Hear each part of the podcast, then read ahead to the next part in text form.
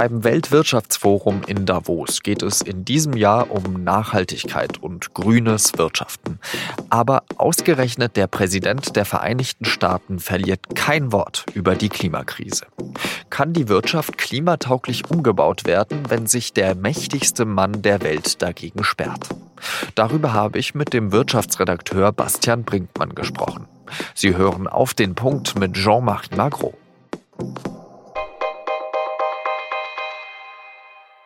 Thank you very much, everybody. It was a great group of people, and they'll all be coming to the United States, investing a lot of money in the United States. Thank you very much, everybody. Donald Trump macht am Dienstag in Davos klar, worum es ihm geht. Geld. Und zwar für die USA. Er will Investoren in sein Land locken und kurz davor hat er in seiner Rede an das Weltwirtschaftsforum noch erklärt, wie großartig die US-Wirtschaft doch sei. Today I'm proud to declare that the United States is in the midst of an economic boom, the likes of which the world has never seen before. Für die Rede bekommt der US-Präsident wenig Applaus, denn sie passt nicht so richtig zum Zeitgeist.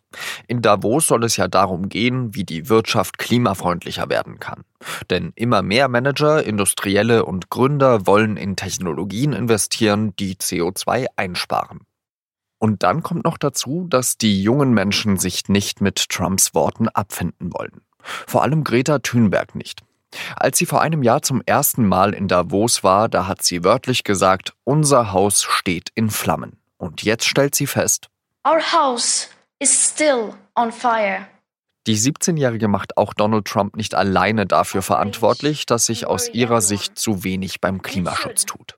But the fact that we are all about to fail the commitments you signed up for in the Paris Agreement doesn't seem to bother the people in power even the least. An diesem Donnerstag spricht dann auch die europäische Kommissionspräsidentin Ursula von der Leyen. Fast alle, sagt sie, seien sich einig darüber, dass man was ändern muss.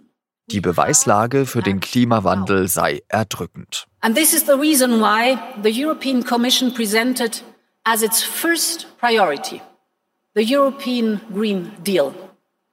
Europe will be the world's first climate neutral continent by 2050. Und das sei auch der Grund dafür, warum die Europäische Kommission als wichtigstes Ziel den European Green Deal ausgegeben hat. Europa will als erster Kontinent überhaupt bis 2050 klimaneutral sein. Bastian Brinkmann ist Wirtschaftsredakteur und für uns bei der Süddeutschen Zeitung gerade in Davos. Und dort habe ich vorhin noch mit ihm sprechen können. Hallo Bastian. Wie ist die Verbindung? Ja, passt. Man hört ein paar Leute im Hintergrund, aber das ist vertretbar. Fangen wir doch einfach an. Bastian, dieser European Green Deal von von der Leyen, wie wird er denn so in Davos aufgenommen? Das ist genau die Sprache, die bei den Leuten hier in Davos sehr gut ankommt, bei den Top-Managern, weil Green und Deal sind äh, zwei Worte, die dieses Jahr sehr im Trend liegen in Davos. Viele Unternehmen versprechen, dass sie grüner wirtschaften werden, CO2-neutral. Einige wollen sogar CO2-negativ arbeiten in Zukunft. Bei manchen Konzernen sind es Versprechungen, die dann nachher nicht eingelöst werden. Bei anderen wiederum äh, Managern merkt man, die wollen wirklich was verändern und die treibt das auch an und die verändern auch tatsächlich bei sich Sachen im Konzern. Beide Gruppen sind hier in Davos vertreten. Gibt es denn Vorzeigeunternehmen für grünes Wirtschaften? Das Schwierige ist, dass man das noch nicht richtig berechnen und messen kann. Es gibt ein paar Initiativen, die versuchen, das aufzuzählen. Was ist eigentlich grün? Was ist wirklich nachhaltig? Wenn man seinen Strom aus Ökostrom bezieht, das ist noch nachvollziehbar. Aber was ist, wenn man Bäume pflanzt? Werden die Bäume wirklich in 50 Jahren noch dastehen oder wird das nur in einem mathematischen Modell abgebildet? Wenn ein Sturm dann die Bäume umfegt, dann sind sie ja nicht mehr da, dann können sie kein CO2 aus, aus der Atmosphäre mehr entziehen. Wie schlägt sich das nieder in so einer Art grüner Firmenbilanz? Aber solange es diese grünen Bilanzen noch nicht wirklich gibt, kann man kaum mit letzter Sicherheit sagen, welche Firma macht denn was wirklich Gutes und welche Firma trickst nur. Jetzt haben wir vor allem gestern am Dienstag über diesen großen Konflikt, den großen Showdown zwischen Donald Trump und Greta Thunberg berichtet. Ist das auch der interessanteste, der wichtigste Konflikt auf äh, diesem Weltwirtschaftsforum oder äh, was findet da noch so hinter den Kulissen mehr statt? Ich glaube auch, das größte Spannungsfeld ist zwischen denen, die das Klimathema wirklich bearbeiten wollen, die Unternehmen, und die anderen, die nicht mitmachen wollen. Wir haben ja tatsächlich Donald Trump gesehen, der gesagt hat, wir haben ja schon die sauberste Luft und das sauberste Wasser, als ob die USA nichts mehr machen müssten. Die USA zum Beispiel arbeiten auch gar nicht mit bei der Ausarbeitung, wie man nachhaltig investieren könnte. Die USA sind der größte Kapitalmarkt der Welt und Donald Trump schickt sich nicht an, neue Regeln zu entwickeln, wie man das regulieren und vorwärts bringen könnte. Die EU versucht da was, aber das, die Europäische Union ist natürlich viel kleinerer Kapitalmarkt als die USA. Beobachtest du denn eben in der Wirtschaft wirklich eben auch ähm, Transformationen oder äh, eben Veränderungen hin zu mehr Klimaschutz? Jetzt hat ja zum Beispiel letztens auch der wichtigste Vermögensverwalter der Welt, äh, BlackRock, da hat der CEO äh, gesagt ähm, in einem offenen Brief, äh, wir müssen eine Umwandlung stattfinden lassen in der Finanzwelt. Ist das wirklich so ein Trend, kann man das sagen? Das ist ein typisches Beispiel, weil ja, die haben das gesagt und die pochen auch darauf und andererseits haben sie es vor ein paar Jahren schon mal gesagt und schon mal drauf gepocht. Und die Welt hat sich seitdem ein bisschen verändert und ein bisschen verbessert, aber noch nicht genug. Hier in Davos werden viele Reden gehalten, ähm, viele schöne Reden gehalten und die Taten sieht man dann erst, wenn die Leute wieder nach Hause fliegen in ihren Helikoptern. Aber die Frage ist, wäre die Welt eine schlechtere, wenn diese Reden nicht gehalten würden? Mhm. Ist es denn eigentlich so, dass da immer noch äh, viele Menschen so einen Widerspruch zwischen Wachstum und Klimaschutz sehen? In Davos sieht man das nicht als Widerspruch, sondern als Chance, als Chance zum Investieren, als Chance für eine Transformation und mehr Geld zu verdienen natürlich. Die Manager sehen ja auch die Waldbrände in Australien, die steigenden Meeresspiegel überall. Das bedroht manche alte Geschäftsmodelle. Und andererseits sind das, äh, wie man in Davos sagt, Investmentmöglichkeiten, weil allein schon Schutz gegen steigendes Wasser zu bauen, kostet ja sehr viel Geld.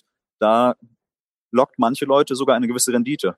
Jetzt treffen sich ja an diesem Nachmittag auch der französische Finanzminister Bruno Le Maire und sein amerikanisches Pendant Steven Mnuchin.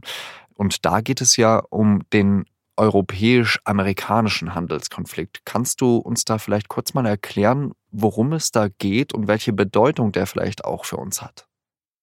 Der Handelsstreit zwischen Europa und den USA ist ein weiteres wichtiges Thema hier in Davos. Die Amerikaner haben vor allen Dingen die europäischen Autos im Visier und das kann natürlich für Deutschland sehr gefährlich werden.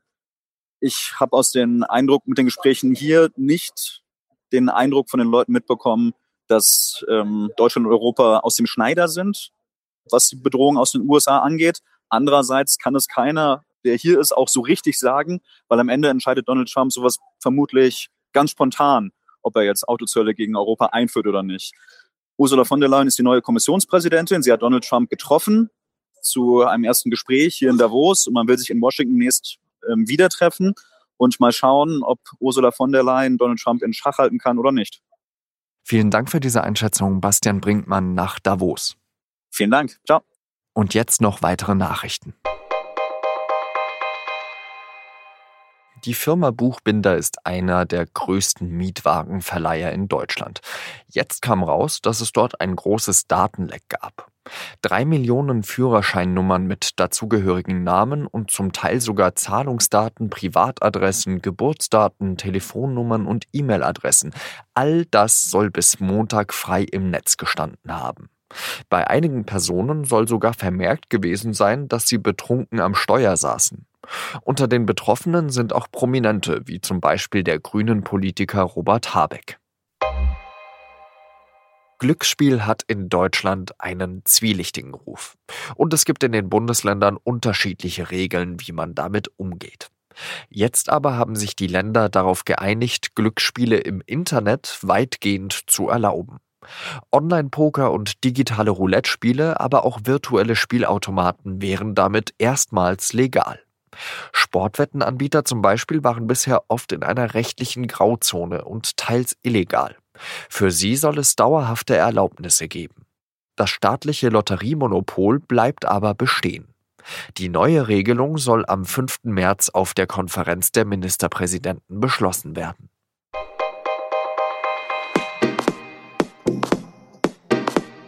Isabel dos Santos ist Milliardärin und erfolgreiche Unternehmerin. Doch jetzt zeigt sich, wie die Tochter des ehemaligen angolanischen Präsidenten die Stellung ihres Vaters für sich ausgenutzt hat. Über die Recherche zu den Luanda-Leaks spricht meine Kollegin Laura Terberl in unserem Podcast Das Thema mit dem Investigativredakteur Nikolas Richter. Das war auf den Punkt. Redaktionsschluss war 16 Uhr. Ich danke Ihnen, dass Sie zugehört haben und wir hören uns dann am Donnerstag wieder. Adieu.